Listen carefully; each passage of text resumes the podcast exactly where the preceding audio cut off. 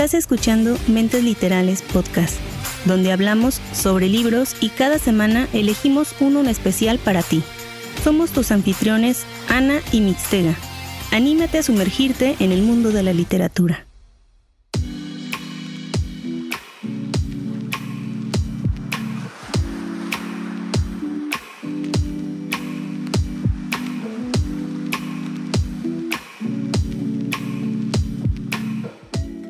Bienvenidos a un episodio más de Mentes Literales. El día de hoy les presentamos Historias de Almas Perdidas. Le doy la bienvenida a mi compañero José Mixtega. Hola Mix, ¿cómo te encuentras el día de hoy? Hola Ani, pues estoy aquí un poco asustado porque vamos a hablar de almas, no, almas gemelas dijiste, no, almas, historia de almas perdidas, ¿no? Así es, historias de almas perdidas. Pero no, fíjate que pudiera parecer por el nombre un poco extremo el tema del día de hoy, pero vamos a ver que no es tan así. No es tan así. No, no es. No es terrorífico. Ok, para empezar, este libro es de. ¿No es de horror, entonces? No. ¿Cómo lo definirías? No quiero. Quizás pudiera entrar un poco en, misticismo, pudiera entrar un poco en biografía, pero eh, definitivamente no es terror. Más bien creo que va de acuerdo a las experiencias de las personas. Es subjetivo. Perfecto, muy bien. bien filosófica, pues ¿no? Ahora vamos al tema central, Mixtega. ¿Qué piensas acerca de la muerte? ¿Qué piensas acerca del más allá? Bueno, ya que trata de eso el libro, entonces me estás haciendo preguntas directas de qué pienso del más allá, qué pienso de la muerte. Sí, aquí en corto, luego, luego. O sea, no vas a platicar así de cómo estás, qué has hecho, nada de eso. Un chismecito antes de empezar. Sí, te pregunté, pero te metiste de lleno con el tema. Yo no me metí de lleno con Pero claro, a ver. Claro que sí. Solo tenía Cuéntame qué tal te ha ido en tu semana. Lo del libro y así, pero pues nada. Eh, ¿Qué tal ha ido la semana? Pues la semana se me, se me, ha hecho muy corta porque este, la semana pasada fue día del trabajo acá, entonces laboramos solamente un par de horas y el resto de la semana pues fue de martes a sábado, entonces fue cortísimo. Y también te tengo noticias buenas, Ani. ¿Acerca de qué? Ya empecé a leer el libro que reseñaste la semana pasada. El de Más Gordo el Amor. ¿Y qué tal?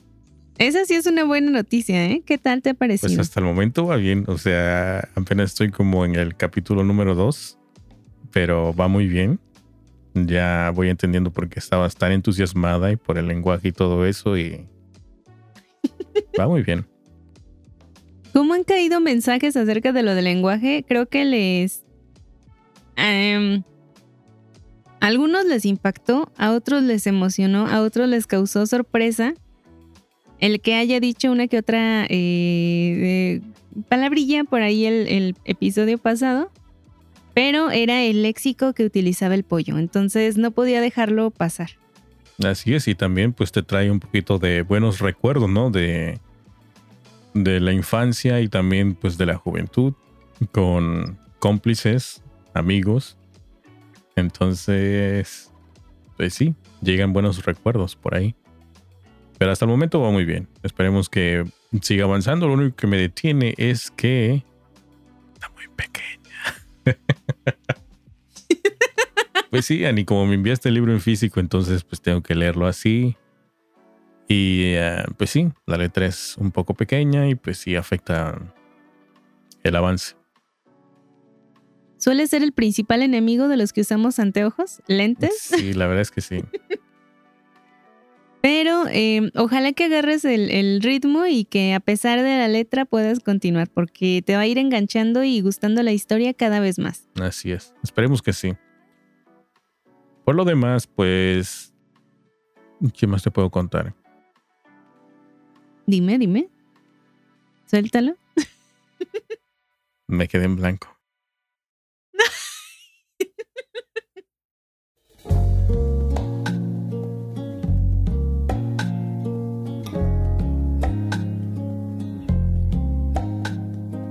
Por cierto, saludos a Cepillo, que por ahí estuvo escribiendo mensaje en Instagram, que eh, al parecer es igual de distraído que tú. Sí, ya también por ahí pude leer este en Instagram muchos comentarios por ahí.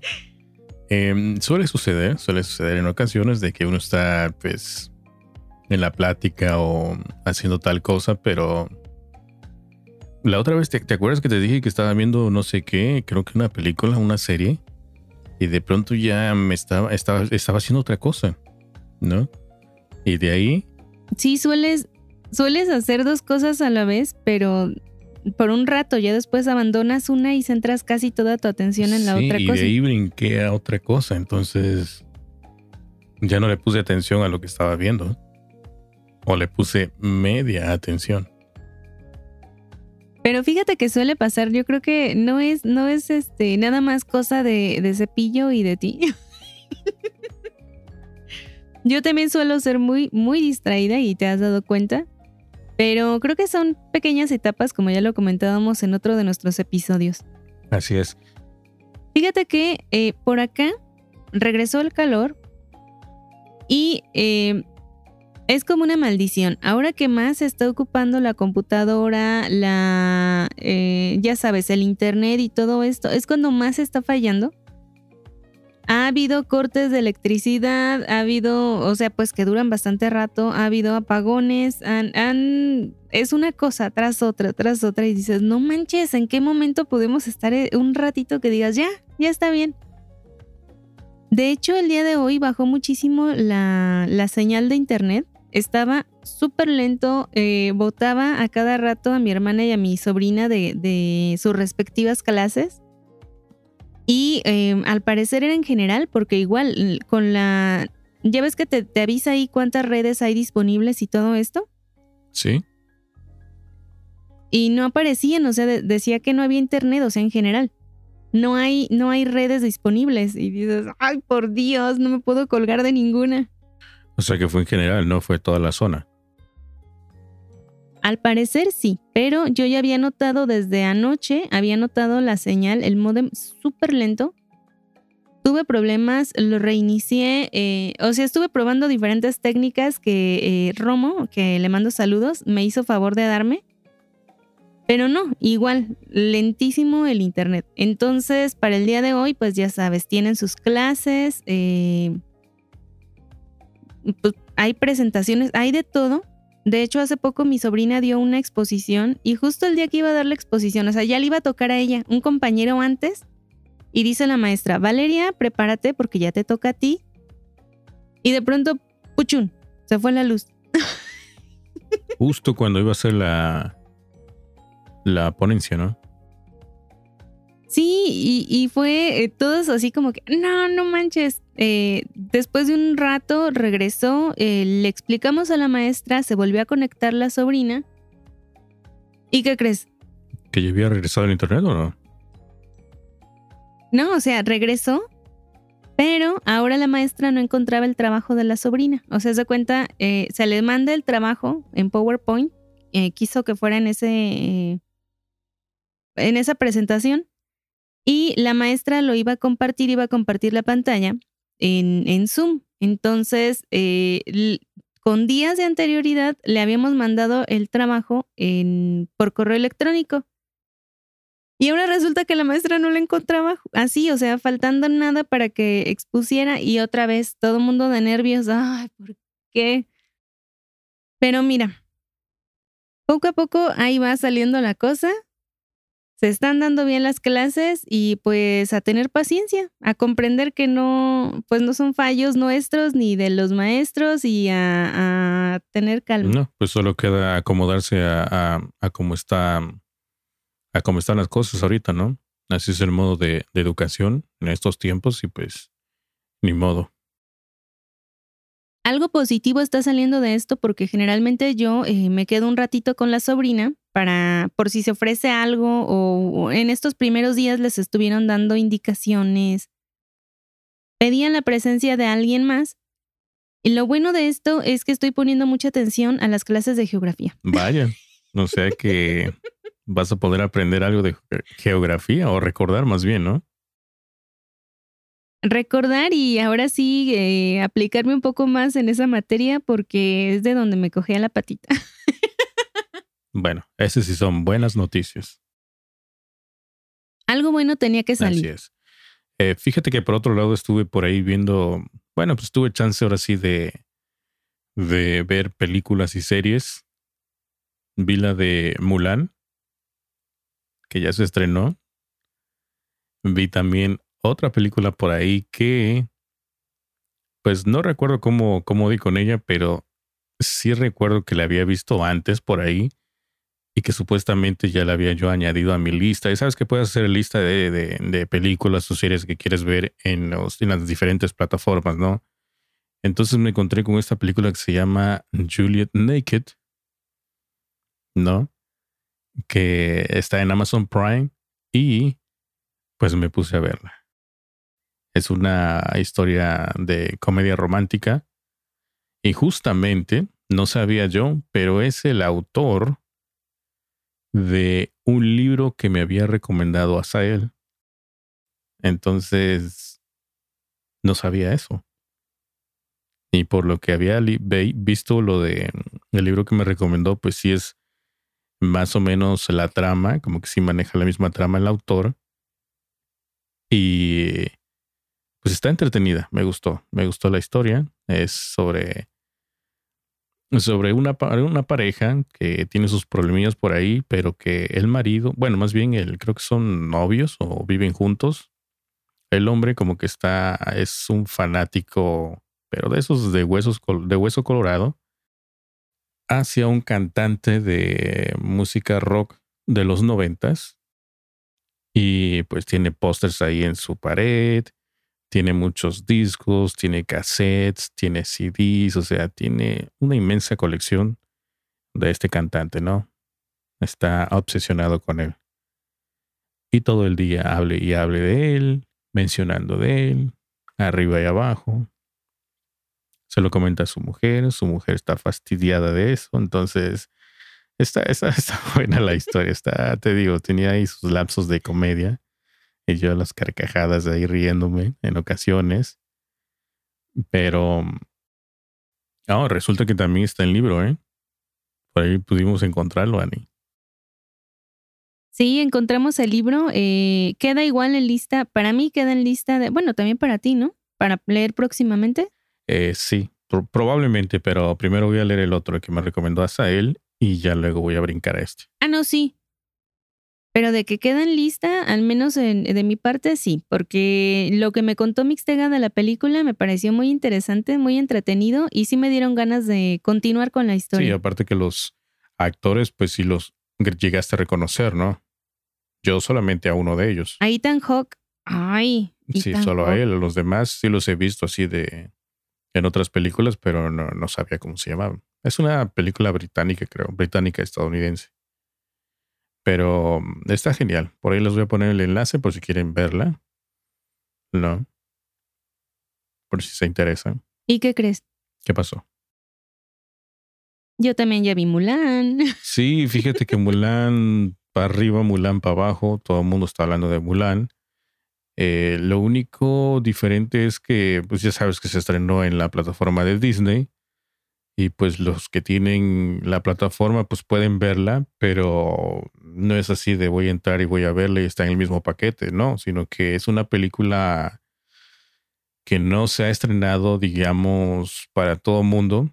Su, su estreno es hasta diciembre 4 o el 4 de diciembre, pero si quieres, si eres un desesperado como yo y quieres verla antes de, pues tienes que pagar, Tienes que pagar por la película. 30 dólares la película.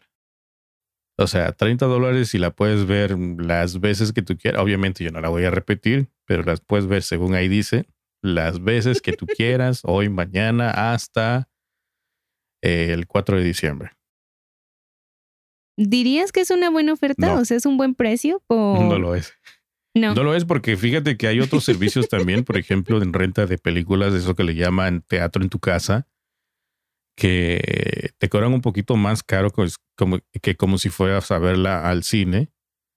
Em, te cobran creo que unos eh, como 15 dólares, creo. Tampoco es barato, pero no tanto como la de Mulan. Y esa la puedes. Sí, o sea, ya a mitad de precio ya sí, es esa algo. la puedes rentar, ya sea en, en- Creo que en iTunes todavía funciona eso. En iTunes o en otras plataformas de streaming. Puedes rentar eh, el, llamado cine en tu casa de películas que ya salieron eh, o que. ¿Cómo es eso? Que sí, sí salieron en el cine o que van a salir. Pero ahorita con lo de la pandemia, pues no puedes ir al cine, ¿no? Entonces la puedes disfrutar en tu casa, en la comodidad de tu casa. Pero sí, esa de Mulan estuvo extrema. Pero sí estuvo entretenida. ¿eh? Yo no sabía mucho de la historia, pero estuvo, estuvo padre los efectos y todo eso. El live action. Sí, a mí dentro de lo que cabe sí me gustó. Está, está bonita la historia. Y eh, volviendo un poco al tema que nos atañe el día de hoy. Fíjate que hace poco estuve lanzando una pregunta en Instagram acerca de si creían en fantasmas, si creían en cosas paranormales y si habían tenido alguna experiencia que nos pudieran comentar. ¿Tú crees en fantasmas? ¿Los escuchas? ¿Tú crees en fantasmas? Me sacaste de... ¿eh? Em, creía. Es un tanto extraña mi, mi experiencia. Ya les contaré más adelante, pero eh, en su tiempo sí. Ahora no sabría decirte con total seguridad. O sea, no podría decirte con total seguridad sí, sí creo. Creo que a raíz de algunos años he encontrado experien no experiencias, no, explicaciones un poco más racionales, pero no sabría decirte si son como excusas o pretextos que yo misma me he ido planteando para darle precisamente una explicación más lógica o si de verdad sí experimenté lo que experimenté en su momento. Exactamente. Experiencias. ¿Tú, Mix? ¿Crees en Pues fantasmas? tú mismo lo has dicho, experiencias. Y como tal, yo no he sufrido ninguna experiencia como esa. Entonces, eh, no se me han aparecido fantasmas. No he visto fantasmas. Eh, pues sí, han comentado algunos compañeros, amigos y de, eh, de donde vivía o aquí mismo. Pero como tal, no. O sea, entonces yo creo que debido a eso es porque me mantengo neutro. O sea, ni sí ni no. Creo que tiene mucho que ver también precisamente eso, la mentalidad o qué tan abierto estés al tema. Pero fíjate que nuestros escuchas se pusieron en, en contacto, ya sea por medio de mensajes eh, ahí mismo en, en la publicación o mensajes privados. Y nos comentaron en la mayoría, o sea, uno- un 90% de, de, lo, de las personas que escucharon, bueno, que respondieron más bien, eh, nos confirmaban que sí creen en fantasmas, en cosas paranormales en general. Y solamente eh, una...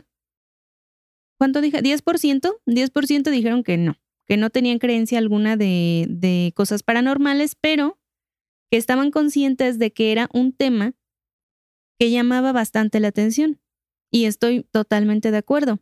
Ya sea simplemente por hacer controversia o por dar opinión o por contar tus experiencias, atrae este tipo de temas. La verdad que sí. e- Es un tema bastante controversial.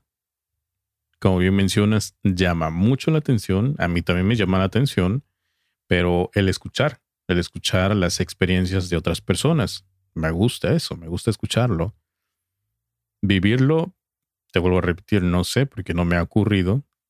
Yo siento que cuando alguien muere, hay que dejarlo irse. No estar constantemente, digamos, entre comillas, llamándolo, invocándolo o pensando en él. Yo, pues, ¿Cierto? mi madre murió, eh, ya tiene unos años.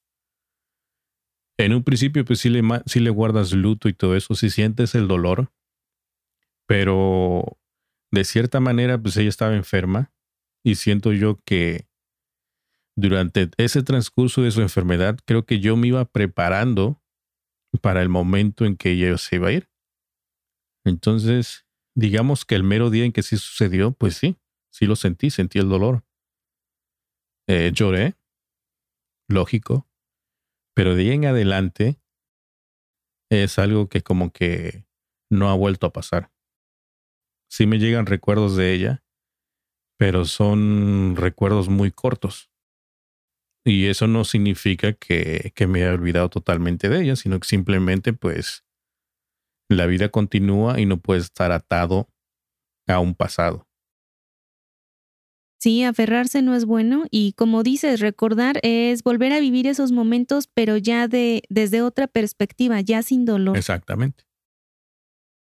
Así es. Em, fíjate que este libro lo conseguí gracias a Editorial Europa, Ediciones, a quien le agradezco la colaboración con, con este podcast. Y el autor de Historias de Almas Perdidas es Adrián Lubián quien nos va a contar precisamente las historias de personas que han acudido a su familia en busca de ayuda. Adrián e Isabel son padres de Sara y de Adrián, ambos con un inusual don, una sensibilidad para comunicarse con entidades. A lo que suele hacer Sara se le conoce como canalización. ¿Habías escuchado hablar de este término, Mix? No, Ani. Fíjate que como tal, yo tampoco. Pero investigando un poco, ya me di eh, cuenta de, de, lo que, del trabajo que realizan o de lo que llevan a cabo estas personas canalizadoras. Fíjate que la canalización espiritual es el, como la, la persona, el canalizador es la persona que tiene ciertos conocimientos y sensibilidades psíquicas para establecer contacto con seres que no se encuentran en este plano físico. Puede responder dudas, ofrecer soluciones o dar ayuda a quien lo necesite. En otras palabras, estamos hablando de un medium. Algunas teorías dicen que todos podemos ser canalizadores en potencia, que todos tenemos como escondido ese don, pero no lo hemos desarrollado, ya sea por diferencia de pensamiento, algunos por miedo, por diferentes causas. Pero se supone que todos podemos. Sin embargo, otros tienen la teoría de que solamente cierto grupo de personas pueden llevar a cabo este don. Solamente un grupo pequeño puede desarrollarlo y crecer con él. Que si a mí me preguntas, yo siento que más bien yo, yo sería del pensamiento de que no todos pueden, sino nada más un pequeño grupo de personas. Concuerdo contigo.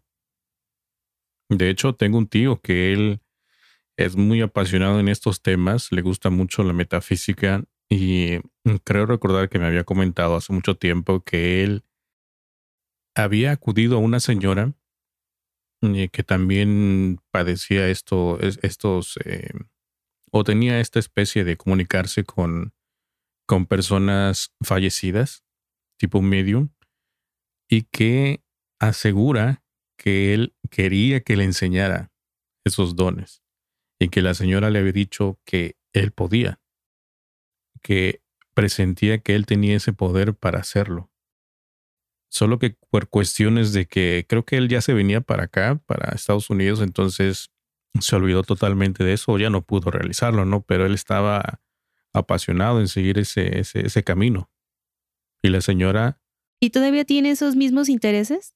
Em, creo que ya no, creo que ya no, pero sí le gusta mucho leer ese tipo de, de historias o de libros de metafísica, de él cree que tenemos un poder, pero que no logramos desarrollarlo, pero que sí podemos.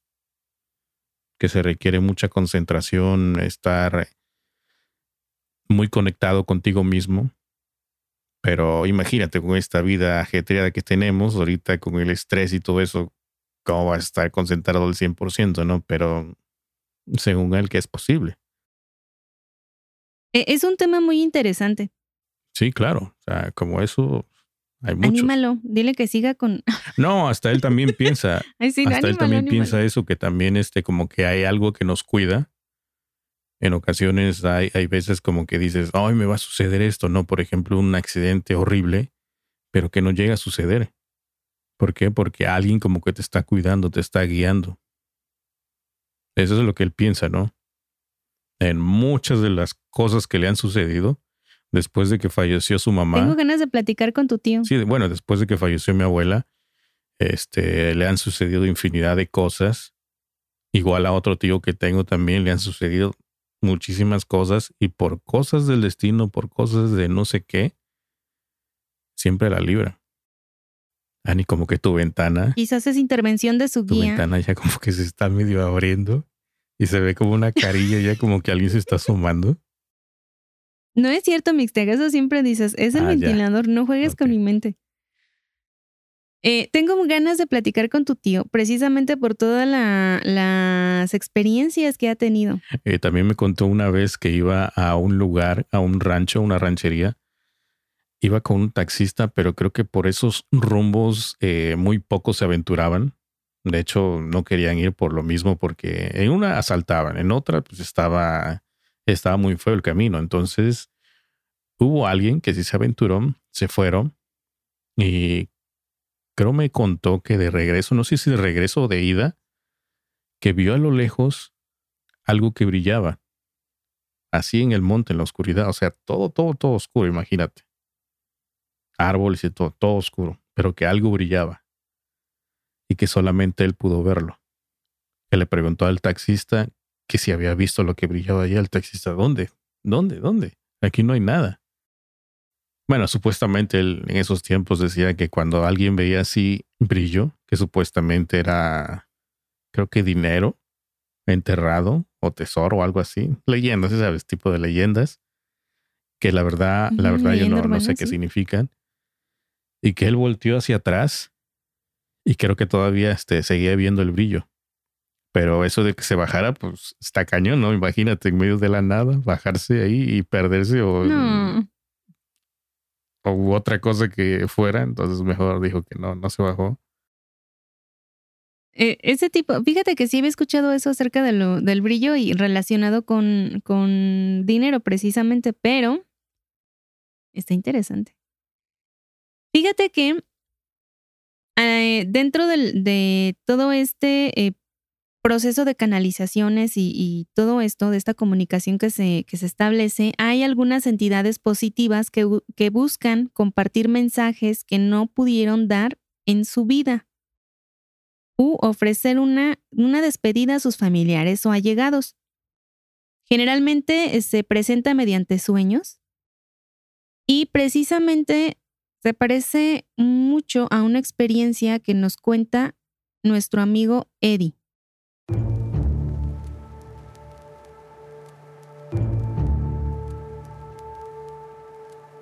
Eddie nos cuenta que dice, cuando mi papá falleció, yo no pude estar con él para despedirme.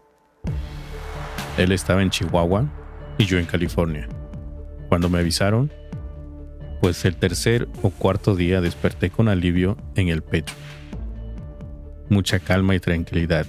Ya no sentía que lloraba de dolor o tristeza y comencé a recordar. Me reuní con mi papá de alguna manera él estaba tranquilo. No recuerdo que tuviéramos una plática. Solo recuerdo que lo abracé mucho y le besé en su frente. Recuerdo que le acaricié su pelo y me despedí de él. No fue un sueño. El lugar en donde estábamos era de pura luz, blanca, sin estructuras ni nada.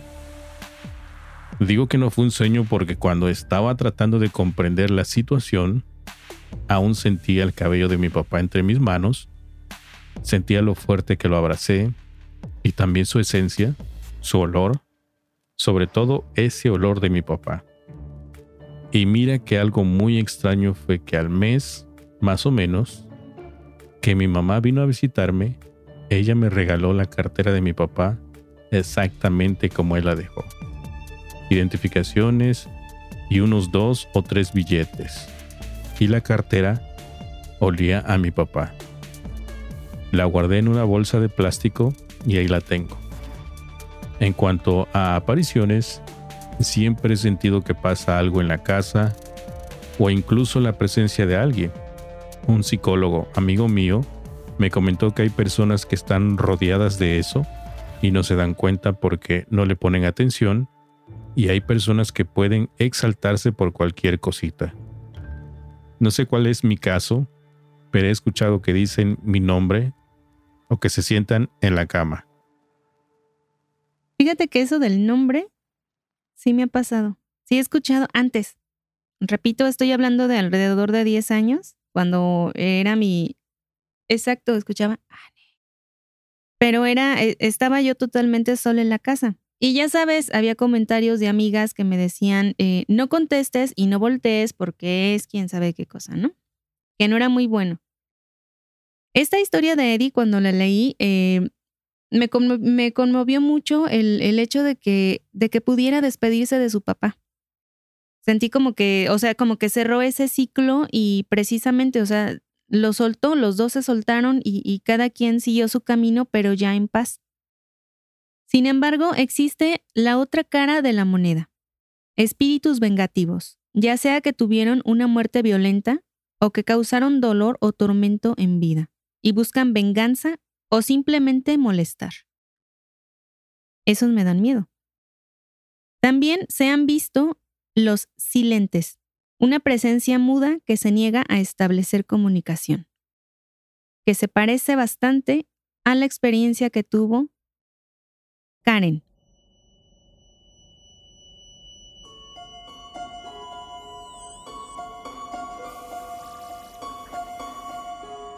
Cabe destacar que siempre fui víctima de escuchar cosas y ver personas de refilón donde no las hay, parálisis del sueño y cosas así. Pero una vez estaba en mi cuarto y como a las nueve de la noche salí a buscar agua en la cocina y ahí estaba un chico de unos 16 años apoyado en el cabezal de una de las sillas del comedor. Solamente vivíamos mi mamá y yo en la casa. Él me miró y yo lo miré. Me sonrió y desapareció. No sentí miedo. Fue algo de otro mundo. Me quedé pasmada buscándolo. Hablé y nada. No sé quién era o por qué me buscó, pero fue espectacular. O sea, fíjate, en esa escena me, me, me imagino cuando ella sale, se ven los dos, o bueno, ella lo ve, le sonríe y de repente se desvanece. Exactamente, y todavía ella le habla así de, Olis, en la vida yo le hablo, o sea, capaz que me responde y ahí me quedo yo muerta. Bueno, es que sería impactante, ¿no? O sea, así verlo tal y después desaparecer. Exactamente, y y, eso, o sea, saber que, o sea, que estaba ahí, que, que se vieron, que hubo contacto en, en, cuanto a miradas y de pronto ya se esfumó. Está cañón. Bastante. Continuamos con la vida de Sara. Fíjate que desde muy pequeña, Sara empezó a percibir presencias. De niña jugaba con un hombre al que luego reconoció en fotografías como su abuelo, quien había fallecido poco antes de que ella naciera. Pero no fue hasta que se convirtió en una joven de mediana edad cuando sus capacidades se fortalecieron, permitiéndole ver varias figuras difuminadas y sobre todo lograr escucharlas. Algunos jugaban comprender y apagar la televisión, otros pedían ayuda y algunos solo decían insultos.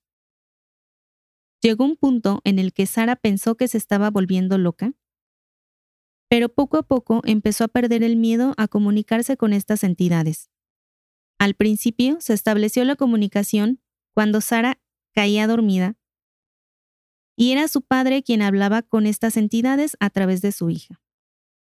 Ahora Sara puede eh, hacer o eh, comunicarse con ellos cuando está despierta. Ha tratado con entidades buenas y malas, fáciles y difíciles. Algunos están perdidos o no quieren avanzar. Otros simplemente quieren dar mensajes a sus familiares. Imagínatelo, bueno, poniéndote en el lugar de Sara, me imagino yo que debe de ser eh, súper... Bueno, yo si estuviera en esa situación, para mí sería muy estresante tratar de ayudar a todos. O sea, sentiría así como que no... como que no podría. Bueno, de hecho es un... es un gran esfuerzo también, ¿no? O sea, las personas que se dedican a esto también ellos sufren mucho gasto mental. Pérdida de energía. Pérdida de energía, entonces eh, no es fácil. Y aquí es donde nos vamos a adentrar a lo que es el libro. Y empieza más o menos así.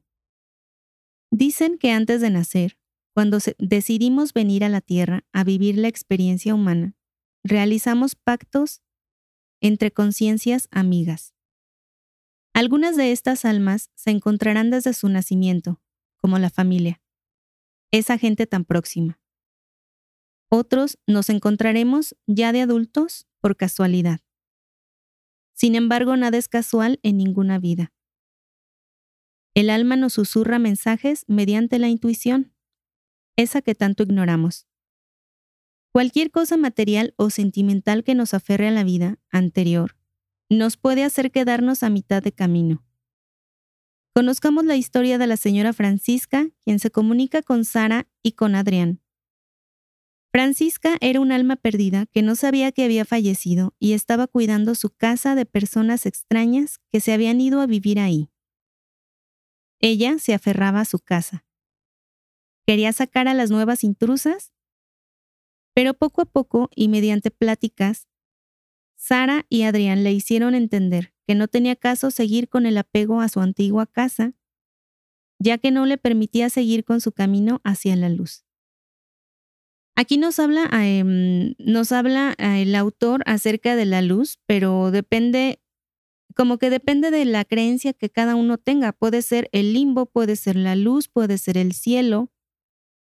Depende de tu creencia religiosa o de lo que te hayan inculcado, pero es digamos como el siguiente camino. Entonces, imagínate la, lo aferrada que estaba esa señora a no querer perder su casa, que no quería avanzar, no quería irse por, como por eso, o sea, decía, es que cómo voy a dejar mi casa, le están haciendo cambios que yo no quiero, están, este, eh, la están como destruyendo. Y es mía, es mi patrimonio, es, es lo que yo tengo, pero no se daba cuenta que ella ya necesitaba avanzar hacia otro nivel, hacia otro lugar. Después de haber conversado con Francisca, la convencen y avanza hacia la luz. Otra historia que nos presentan es la de Mar, una señora que se encontraba embarazada y que en circunstancias decide salir en su coche, ya en un avanzado estado de embarazo, tiene un accidente y pierde la vida. Mar se presenta ante Sara con la petición de que le haga llegar un mensaje a su marido. Mar le quiere pedir perdón a su marido por haber eh, por haberse expuesto a ella y al, bebé que traía eh, dentro y haber actuado con imprudencia. Este tipo de conexiones, este tipo de, de mensajes son los que a veces suele dar Sara. Suele ayudar a estas almas perdidas que la buscan de diferentes formas y nos cuentan que en la época de Día de Muertos, de, a partir del 31 de diciembre, el Día de Muertos y el Día de Todos los Santos, son tres días en donde se presenta un alto, em, una alta actividad de almas, ya sea por la razón que sea, pero hay como un, un tránsito mayor, que precisamente va de acuerdo a la experiencia que tuvo nuestro amigo Iván Argüello. Antes de que comentemos de Iván Argüello, por lo que estoy notando son experiencias de personas que fallecieron en ciertas situaciones, ¿no? Como el accidente, como que algo, em, pues sí, o sea, entiendo como que fue algo improvisto que buscan tal vez un perdón, tal vez comunicar algo. Hasta cierta forma, digamos, tiene sentido para los que creen en la comunicación de, de las personas que fallecieron y sus familiares. Sí, nos dice que Por lo general, la gente que, bueno, las, las almas o los espíritus o como lo quieras llamar, que van a buscar a Sara, son personas que aún no han pasado hacia la luz. Son personas que tienen apegos a ya sea personas o a cosas materiales o que tienen asuntos sin terminar aquí en, en, como en el plano físico. Una vez que resuelven sus asuntos o que son, eh, que, que obtienen la ayuda que necesitan, pasan hacia la luz y ya una vez que han como traspasado este, este lugar, pueden regresar, como decíamos en, el caso anterior, en, mediante sueños para dar precisamente mensajes de consuelo a sus familiares. Entonces, entendiendo esto, quiere decir que existe algo en el más allá, diferentes niveles que, digamos, eh, si los fantasmas, si los fantasmas existen o, o lo que creas, quiere decir que estos abundan alrededor porque quieren eh, asumir cierto mm, cometido, quieren este quieren informar algo, ¿no? Y, y una vez Exactamente, sí. acabada esa misión, es cuando ya pasan al siguiente nivel. E imagino que después de eso, pues ya totalmente cero comunicación, ¿no? Pues decía que algunos sí regresaban. O sea que como que dependiendo de las personas podían regresar y, comunicarse con sus seres queridos o comunicar algo. Em, pero sí nos habla precisamente como de ese otro plano en donde ya no hay sufrimiento, ya no hay dolor, donde puedes ser feliz siempre y cuando busques, o, más bien tengas esa, como esa mm, humildad de reconocer tus faltas, de, de perdonar y perdonarte para poder trascender. Ok, y lo que estoy entendiendo también es que se basa más hacia los muertos que hacia los vivos, o sea, las personas que aún viven o los familiares, no es de que estén invocando, invocando, invocando a sus muertos para que se comuniquen con ellos, sino que es al revés, ¿no? Exactamente, sino que más bien los los fallecidos buscan esta comunicación para ellos poder descansar o para brindar cierto consuelo o pasar cierto mensaje a quienes todavía quedan con vida. Pero precisamente no es que eh, los estén buscando o los estén invocando, sino que ellos, ellos buscan a Sara o a cualquier medium para comunicarse y, y poderse escuchar. Suena interesante. ¿eh? Entonces, básicamente el trabajo de Sara es ayudarlos y una vez que ellos arreglen sus asuntos, que todavía los atan aquí, puedan ahora sí trascender hacia la luz, o sea, avanzar. Muy bien. Bueno, vamos a leer entonces la historia de Iván Argüello.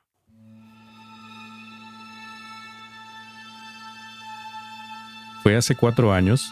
Yo tenía una novia que tiene el don de ver cosas paranormales. Eran fechas de Día de Muertos y en nuestra familia tenemos la tradición de poner ofrenda para nuestros difuntos, pero ese año mis papás salieron de viaje, así que no le di importancia a poner ofrenda. Estábamos mi novia y yo cenando y de repente ella empezó a olfatear, pero así como desesperada, y me dijo que le llegaba un olor a cigarro, un olor fuerte, y en casa nadie fuma, desde ahí se me hizo extraño. Estaba olfateando tan fuerte que sí me asustó un poco, pero hasta ahí quedó. Más tarde cuando se iba, me dijo que había visto a alguien en la sala y me describió a la persona que veía y eran todos los rasgos que tenía mi abuela. Mi abuelo falleció antes de que yo naciera y mi abuela murió cuando yo era muy niño. Mi novia me dijo que ellos habían ido a la casa a buscar su ofrenda que año con año les poníamos. Sí me sacó de onda y debo admitir que me asustó un poco y en la noche no pude dormir pensando que estaban ahí mis abuelos. Desde ese día ya nunca dejamos de poner ofrenda porque sabemos que mis abuelos van a casa a visitarnos. Fue una experiencia de cierta manera bonita, pero con toque paranormal.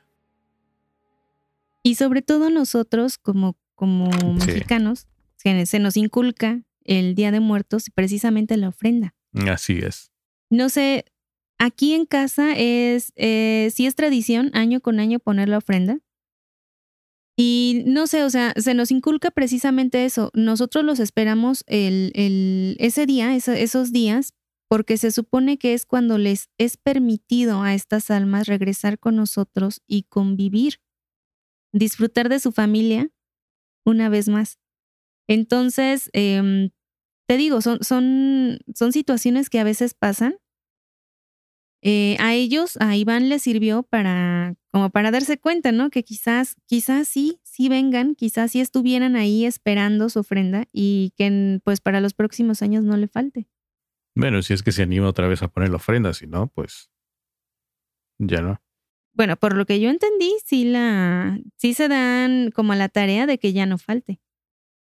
Pero sí debe de ser, o sea, también debe de ser impactante que de pronto tu novia te diga, ah, es que ahí están tus abuelitos y este, pues así como que están esperando su No, o sea, lo más impactante es tener una novia así.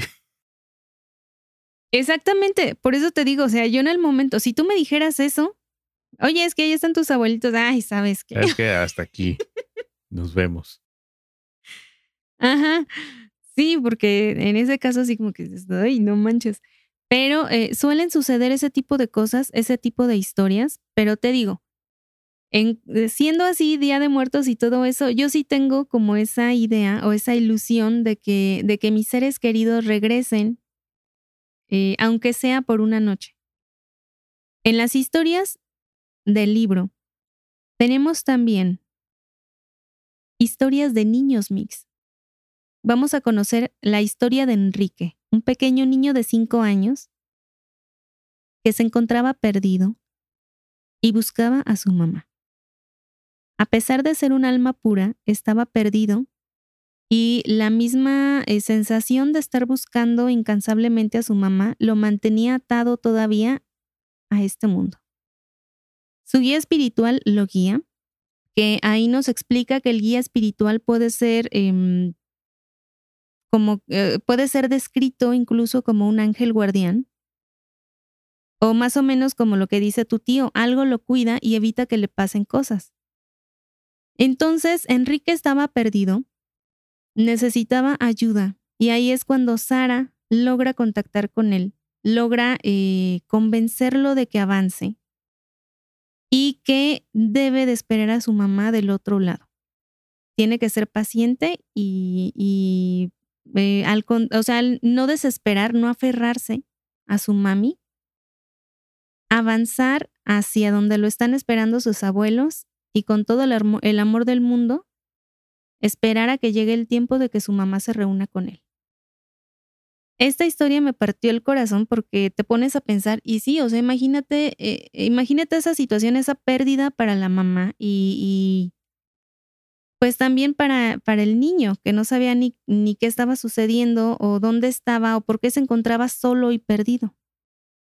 Sin embargo, hay personajes negativos o entidades negativas que llegan insultando a Sara y se niegan a irse.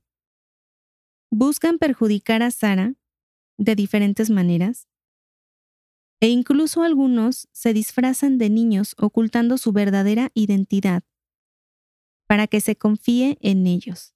Es decir, estas entidades negativas se hacen pasar por, niños como para agradar o para generar confianza en las otras personas. Ahí tenemos la historia de Ruth Bravo, que nos cuenta, soy súper miedosa. Duermo con la luz prendida y acostumbro dormir sola. En mi cuarto en ese tiempo había dos camas. Llegó visita y mi sobrina se quedó a dormir conmigo. Yo duermo de lado y sentí un brazo sobre mí, a alguien abrazándome por la espalda. Pensé que era mi sobrina, pero abrí los ojos y ella estaba en su cama. Al momento no pude, pero pasados unos segundos grité y me pude mover. Tardé un tiempo en volver a dormir de lado. Ajá, no inventes, o sea, me pasa eso y... Bueno, pero pues... Le caigo encima a la sobrina. Hace para allá. hace Bueno, para pues si había frío, estaba en invierno, pues sí aprovechaba y un poquito de calor humano, ¿no? Bueno, calor de muerto. Ay, no. No, cuando me pasaban estas cosas en, en la universidad, yo le decía a mis amigas, o sea, yo les comentaba, el día que yo vea o que me pase algo relacionado con un niño, ahí quedo. O sea, es- es- ese era uno de mis miedos más grandes y yo nunca he sabido por qué, pero me dan miedo los niños. O sea, los niños espirituales, o sea, no me refiero a los niños eh, eh, con vida, sino yo decía, o sea, em, no sé si te, has- si te ha pasado que de pronto escuchas, es que a ti no te pasa nada, Mixtega. Hay ocasiones en que aquí en la casa se escucha en la noche una caniquita que cae. Pip, pip, pip, pip, pip, pip, pip. Así se va botando. Tu, tu, tu, tu, tu. Y no te levantas a ver qué es. No, hombre, ¿estás loco? ¿Qué me voy a andar levantando? y fíjate que de ese tipo de, de, de situaciones también le han pasado a Warus Yud. Dice Warus Youth, me ha pasado que escucho voces en mi cuarto como si alguien estuviera golpeando el techo cuando todos están dormidos en la casa. O sea, imagínate que de pronto tú seas el único despierto y escuches ruido en el techo. O sea, dices, no es Santa Claus, ¿estás de acuerdo? O sea, algo raro está pasando ahí. Son, son ruidos que a veces no tienen explicación. Ya ves porque me duermo temprano. Ya no me desvelo tanto como antes, Dani. Está de pensarse, ¿eh? De la misma forma, Karen según nos comenta, siempre pasan cosas en casa de mi abuela. Ella murió hace 23 años. Hace aproximadamente 5 años hicimos una pijamada en esa casa con todos mis primos y vimos una película de terror. En la noche. Eran como las 10 aproximadamente cuando de pronto la puerta delante de nosotros se abrió pero todos vimos cómo giraba la perilla. Es decir, no pudo haber sido el aire o algo así. Todos nos quedamos en shock y salimos corriendo. Esa noche terminamos durmiendo juntos. ¿Cómo ves, Mix? No sé que alguien se estaba haciendo el chistoso ahí. Pero se abrió la puerta y no había nadie. Entonces no. Y todos los primos estaban dentro. Eh, Está de ponerse a pensar. Y por último tenemos la historia de Leticia Mónaco. En mi cuarto tengo una planta, un palo de Brasil. Como soy muy friolenta, siempre tengo la ventana y puertas cerradas. Estaba muy tranquila viendo la tele, alrededor de las 11 de la noche, y de repente las hojas de la planta comenzaron a moverse como si estuvieran jugando con ellas. Cabe destacar que no había corrientes de aire. De repente pararon en seco. Pero lejos de darme miedo, fue una de las noches en que dormí más tranquila. Soy muy miedosa, pero ese día dormí rápido y tranquilamente. Quizás era una entidad positiva o alguien que estaba tratando de dejarle algún mensaje, no sé, pero para poder dormir tranquila después de ver cómo se mueven las hojitas y de repente que se quedan quietas totalmente. Wow. Igual yo no podría. Y fíjate que Sara no solamente ha establecido contacto con estas personas, sino que a lo largo del libro nos va comentando historia tras historia que se han ido sucediendo en la casa de Adrián. Ha contactado incluso con la mamá del autor, con algunos familiares, con asesinos, con sacerdotes, con niños, ancianos, eh, de distintas épocas incluso. Y por ahí también menciona a alguien del Titanic. Todas estas experiencias están escritas o fueron escritas por Adrián como una forma de recopilación. Incluso comenta que también tiene grabadas las conversaciones de ciertas entidades. Eso todavía se me hace más espectacular, más así de, más en shock para mí. Pero incluso cuenta con ese material. Eh, para muchos es difícil aceptar este tipo de temas, pero pues el caso es que en realidad nadie sabe lo que pasa cuando uno muere, nadie sabe lo que hay del otro lado y siempre queda como esa, esa pequeña duda, ¿no? Así es, Ani. De hecho, em, ya te había contado que una vez que fui al dentista, que se había pasado creo que de anestesia. Entonces, por alguna razón, cuando ya la anestesia estaba haciendo su efecto, creo que algo falló, porque no sé si me pusieron anestesia de más o qué ondas, pero ya estaba creo que colgando los tenis. Ya ves que hay historias así que personas que fallecieron y, regresaron del más allá, que cuentan que ven un túnel. Pues resulta que es lo mismo que vi en esa ocasión. Recuerdo muy bien que vi los rostros de los médicos, cómo estaban hablando, medio entendía, ya después ya no. Y de repente ese círculo se fue cerrando, cerrando, cerrando, hasta que ya no pude ver nada porque estaba completamente oscuro. Lo único que se me vino a la mente fueron recuerdos. Fue como un flash o un flashback de tu vida. Desde tu niñez, tu adolescencia, tus familiares, tu madre, tu padre, todo en un instante. Como que mi computador hizo un reset se regresó al pasado y regresó. Y todo era como en flash, o sea, como que prendía y apagaba. Como cuando, por ejemplo, ese tipo de... ¿Recuerdas un juguete que te lo ponías aquí y le ibas dando como vuelta y te iban pasando imágenes, imágenes, así? Y era como un tipo flash. Sí, Haz cuenta que algo así parecido. Fue lo que había visto. Y es algo extraño, ¿no? No manches. Bastante. Y además, de hecho, ese es, en esa ocasión no te, no te realizaron nada. No o me sea, te realizaron despertaron. nada, me despertaron.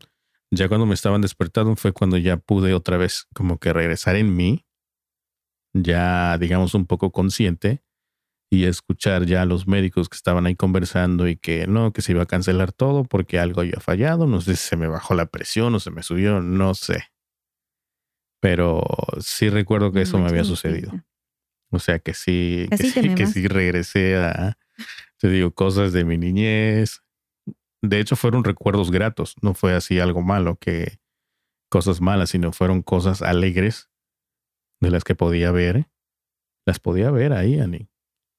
O sea, hasta podía, no recuerdo si fue mi madre ya había fallecido o no. No recuerdo No, aún no. pero ya tenía mucho tiempo que no la había visto, entonces logré verla en esas imágenes y a otras personas. Pero fue algo así fugaz, muy, muy rápido. Pero no te dio miedo. No, no, no, no. O sea, así miedo que solamente a la hora de que se te digo que se fue cerrando el círculo este, así como que tienes esa intención, como si caes a un pozo y tienes esa, esa desesperación de tratar de salir y no puedes, o tratar de moverte y no puedes. Algo así, algo así sentí. ¿Entiendes? Esa impotencia, porque estás sedado, estás sedado, no puedes moverte, no puedes hacer nada, ¿no? Ay, no. Pero sí no, fue un poco desagradable. Y aún así me fui manejando porque había, rec- recuerdo que había ido solo y ya sabes que no puedes manejar cuando estás sedado, ¿no? Con anestesia. O sea, no. Y así te Así regresaste. regresé. No sé qué me pusieron, si me pusieron algo para reanimarme.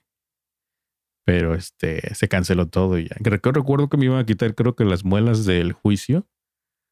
Imagínate, juicio? me iban a quitar las cuatro. Entonces yo creo que sí se pasaron de, de anestesia. No inventes. Fíjate, ahorita te cuento yo mis experiencias. Para concluir con, con la reseña del libro. Cuesta aceptar y perdonar las diversas situaciones que se nos presentan en vida. El perdón es importante para trascender, aprender a soltar e ir a un lugar mejor, a la luz, a la siguiente vida espiritual que nos aguarda. Durante cierto tiempo Sara ha sido criticada, señalada por gente que no cree en sus capacidades.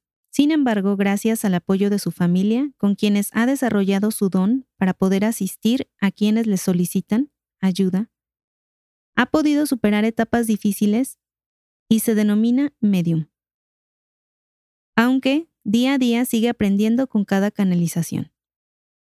Como les comentaba, Adrián empezó a escribir las historias, recopilarlas y deciden publicarlas sin fines de lucro, con la única finalidad de dar a conocer las historias de estas personas y de dar esperanza a los que aún estamos aquí.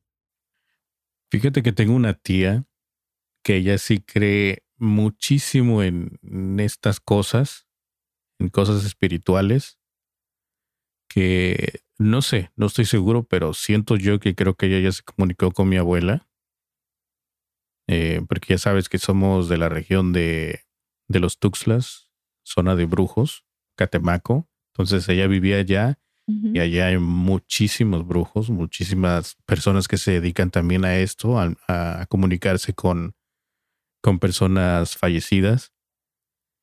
Pero presiento que a lo mejor ella ya, ya realizó eso. La verdad es que no sé.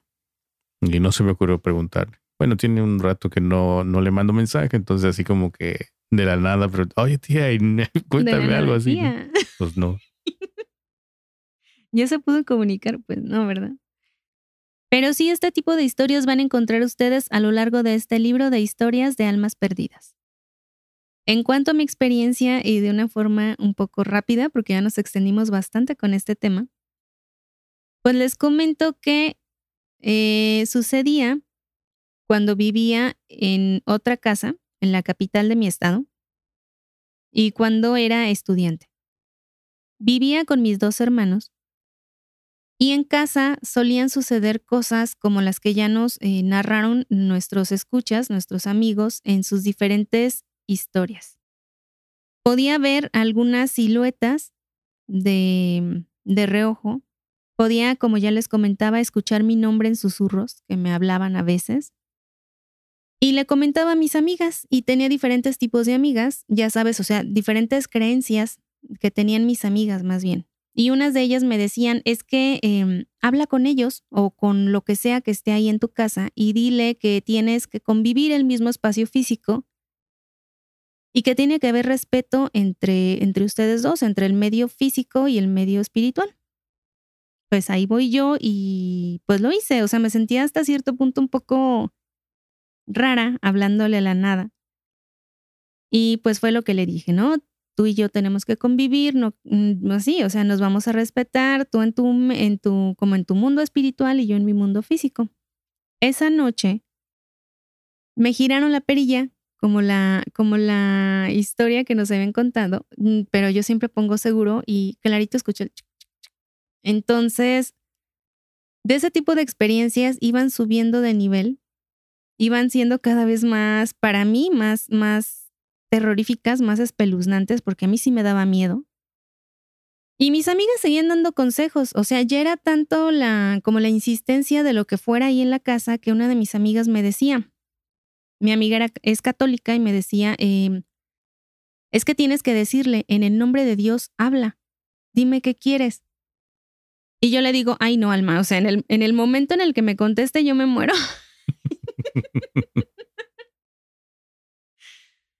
Entonces, obviamente nunca hice eso porque dije, no, hombre, de lo que le voy a andar hablando. Pero las cosas seguían sucediendo y seguían sucediendo. Otra de mis amigas, también católica, un caso curioso porque ella tenía un novio que eh, surtía de, de, fruta y verdura a una iglesia, si mal no recuerdo, de, de su pueblito. Y ella, mi amiga, le contó a su novio y el novio le contó a los sacerdotes sobre mi caso, que veía cosas y, y bla, bla, bla. Los sacerdotes me mandaron una cruz, que de hecho todavía tengo, una cruz bendita, ya bendecida por ellos, para que me protegiera y le pidieron al novio de mi amiga que le dijera a su novia que me dijera a mí que tenía las puertas abiertas cuando quisiera para ir a hablar con ellos.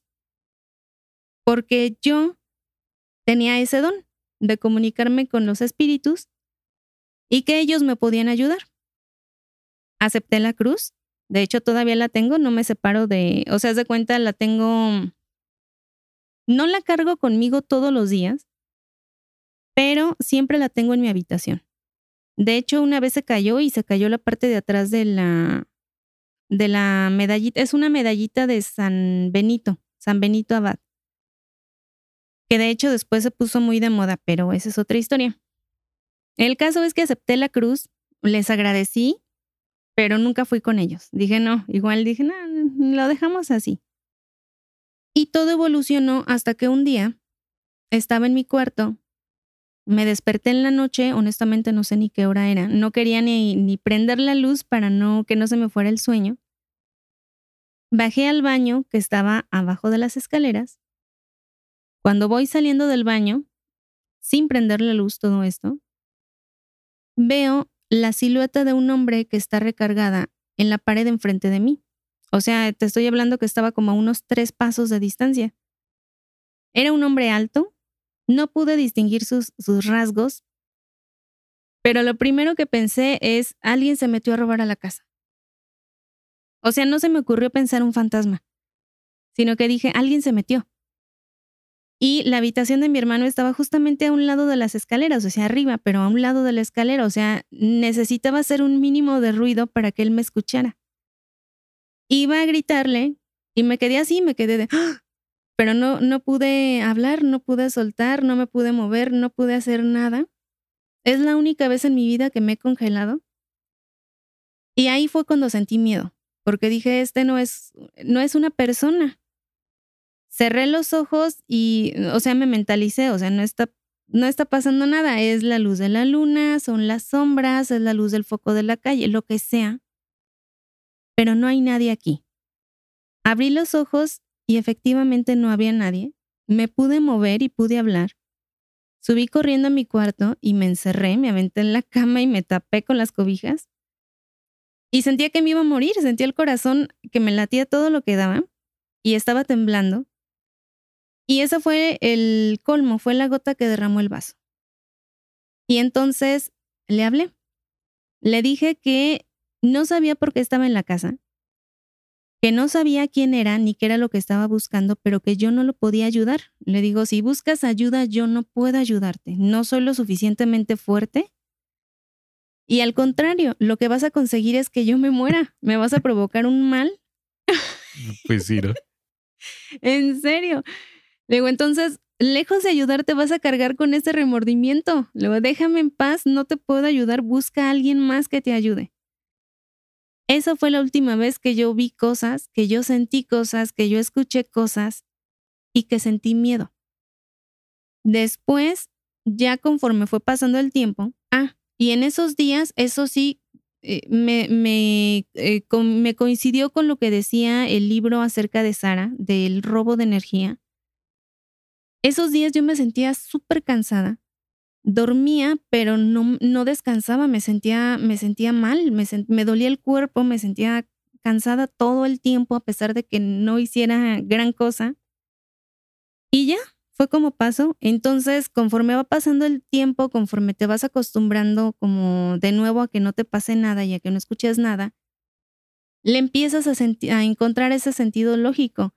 Eran tiempos en los que estaba súper estresada en la escuela, eran tiempos en los que no sé, quizás mi mente lo imaginó todo o quizás pasó esto. Encuentras miles de explicaciones lógicas, pero repito, no sé si esas explicaciones son para, como para protegerme a mí misma y decir no hay nada ahí que me pueda volver a espantar. O, o es simplemente como aceptar que, que fueron cosas de mi mente.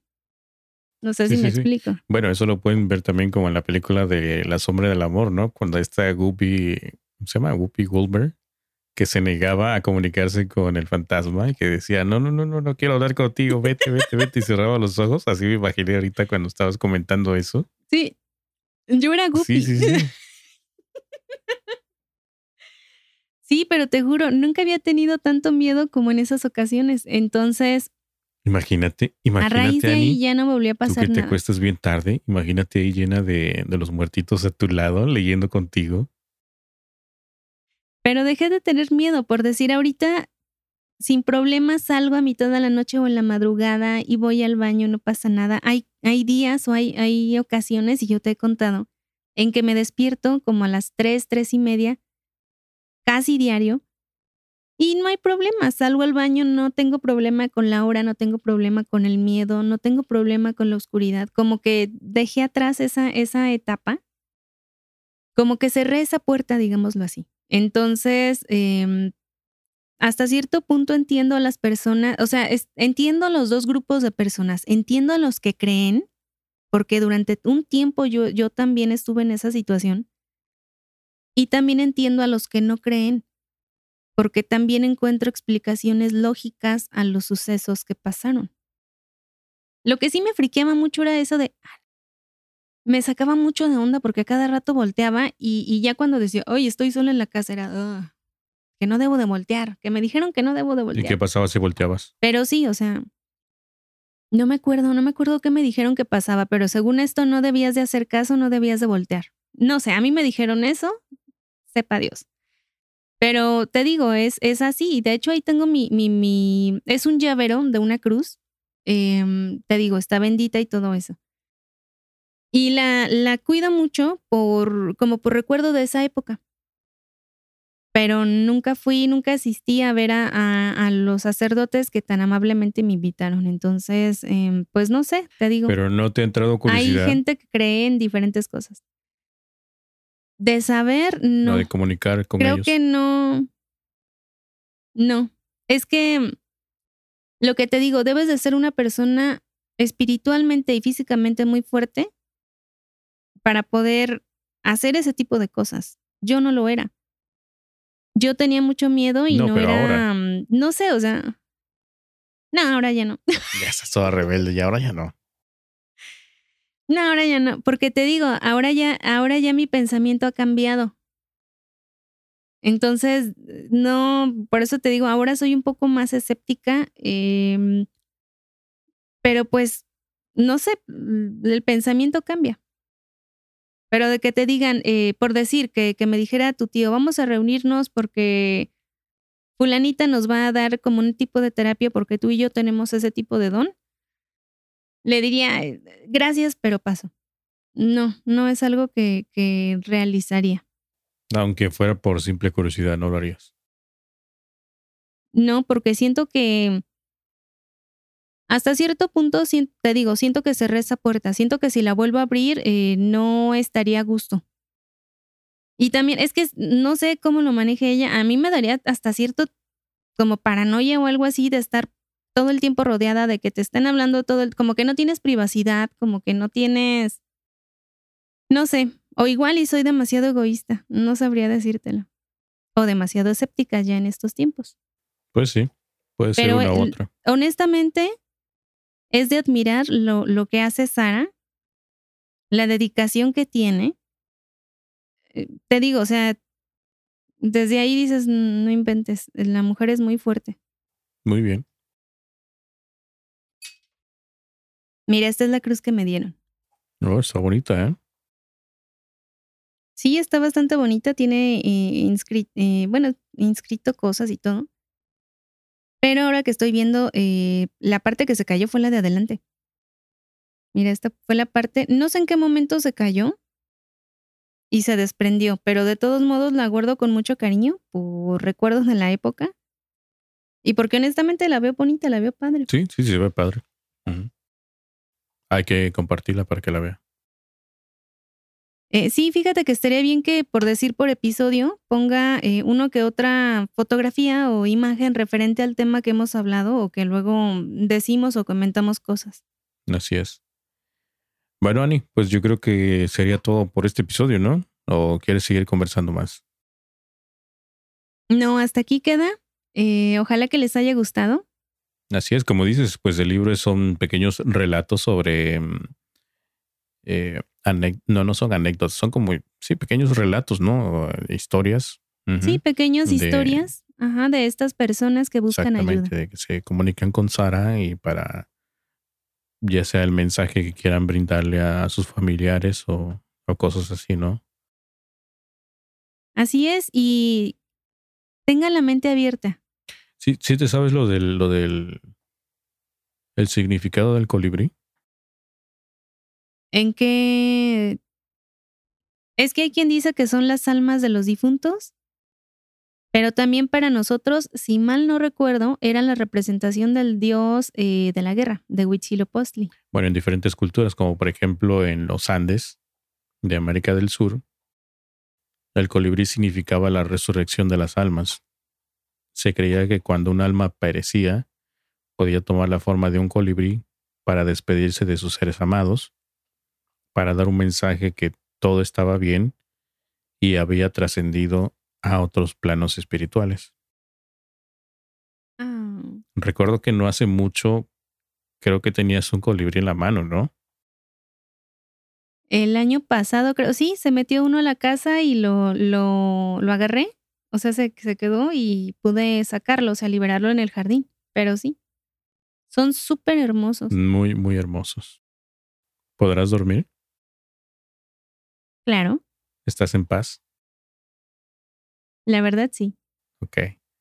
Bueno, pues yo, Ya no tengo yo como miedo. tengo el sueño pesado, pues una vez caigo, no despierto hasta el otro día, pero sí hubo un tiempo en que sí me estuve despertando cerca de las 3 de la mañana. Y pues ya saben que ese es un, un horario que cuentan muchas cosas.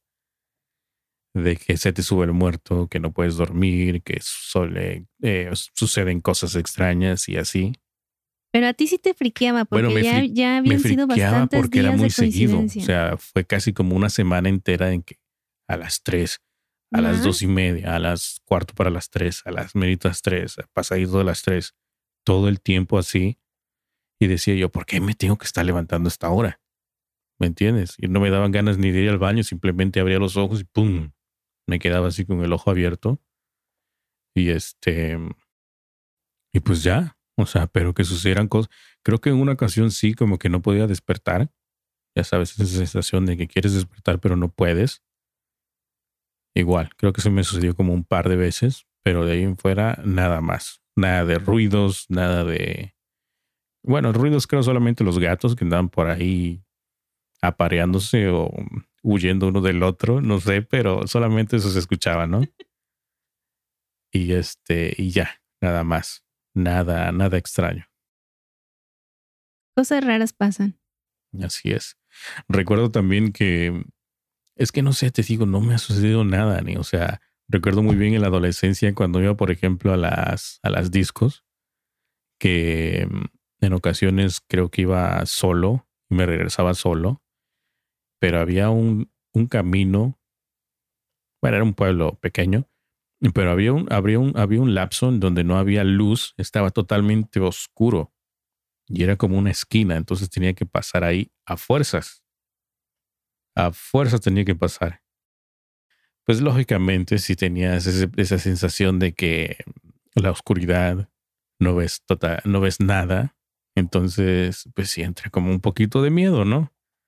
Y lo que hacía yo es que pasaba lo más rápido posible sin voltear a ver a ningún lado, o sea, derecho a la casa. Se escuchaban los perros nada más. Viendo hacia el suelo. Eh, nada no, más. más bien viendo hacia dónde ibas, porque te fueras a tropezar o caer en algún agujero, ¿no? Siempre hacia el frente, pero no volteando ni no poniendo atención en nada. Simplemente el objetivo era llegar a casa. Pero te digo, cositas así, nada, nada fuera de lo normal. Está cañón este tipo de historias, te digo, hay, hay gran, o sea, ve cómo van saliendo cositas y, y siguen saliendo y muchas personas, eh, te digo, les gusta este tipo de historias. Así es que eh, agradecemos al- a los escuchas que nos hicieron favor de mandarnos, de comentarnos sus, sus experiencias. A los que votaron, también muchas gracias. Y saludos a toda la gente que nos escucha en general. Así es, Ali. No sé si nos quieras comentar algo de la semana que entra. ¿Por qué? ¿Va a haber más este temas así? No, pues, pues te toca a ti reseñar. Este. O veremos. No, sí, tal vez para la próxima semana les traiga yo un em, algo de suspenso, un thriller, creo que por ahí que tengo pendiente, ya voy por la mitad, creo. En combinación con Más Gordo el Amor, que también lo estoy leyendo ya, entonces vamos a ver, vamos a ver, tal vez sea uno de suspenso, o uno de misterio, o thriller. Que regresen los Sí, thrillers. sí, un thriller ligero, ya sabes que los que me gustan son así un poco ligerones y pues tienen por ahí su trama que hay que descubrir al malo y ese tipo de cosas, pero pues ya vamos a estar escuchándonos o van a escuchar ese episodio la próxima semana. Así es que estén al pendiente. Recuerden eh, que nos pueden recomendar. Y les agradecemos a todos los que nos escuchan en las diferentes partes del mundo. ¿Nos pueden recomendar libros o nos pueden recomendar el podcast para que los escuchen amigos, familiares, vecinos? Ambas. Ambas. Sí, un combo. Así es. Exactamente un combo.